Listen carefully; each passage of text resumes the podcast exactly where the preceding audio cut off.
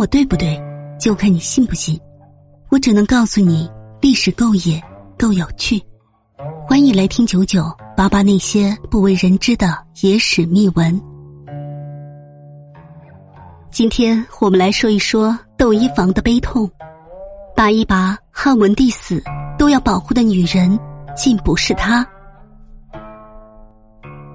窦漪房以家人子的身份进入汉宫，一步步走向皇后宝位。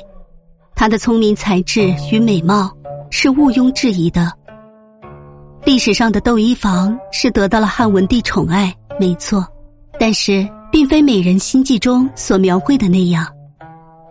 汉文帝对窦漪房的宠爱是一成不变的，那试问这世间有哪个皇帝可以用情专一呢？汉文帝也不例外。窦漪房是一个美人，又有心计，她聪明才慧，汉文帝又怎会不宠爱呢？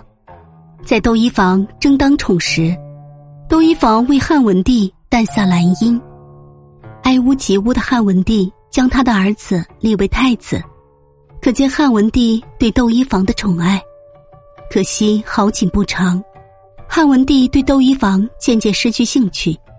沈夫人的出现更加撼动了窦漪房的地位。慎夫人其实和窦皇后相比有过之而不及。慎夫人的美貌过人，她还非常擅长跳舞，和端庄的窦漪房相比。慎夫人有更多女性的娇柔，就是在窦漪房彻底失明之后，慎夫人就已经取代了窦漪房。窦漪房的这个身体缺陷导致他被皇帝遗弃，慎夫人的地位也直逼后位。虽然汉文帝对慎夫人十分宠爱，可在古代皇宫中，皇后的位置依然是无法撼动的。当时宫中很多大臣对于慎夫人非常不满。要知道，窦漪房身为皇后，儿子又是太子，自己本身也是一个聪明之人，朝中大臣又怎会不帮助这个皇后呢？大臣们以帝王过于沉迷美色为借口，提醒汉文帝，说过去有很多帝王因美色误国，要引以为戒。汉文帝听了以后有了警觉，对慎夫人的宠爱也就收敛了些。不知道该说慎夫人是幸运还是不幸。慎夫人虽得宠，但她始终没有子嗣，在后宫那个吃人的地方，讲究母凭子贵，没有一个孩子傍身，又怎能行呢？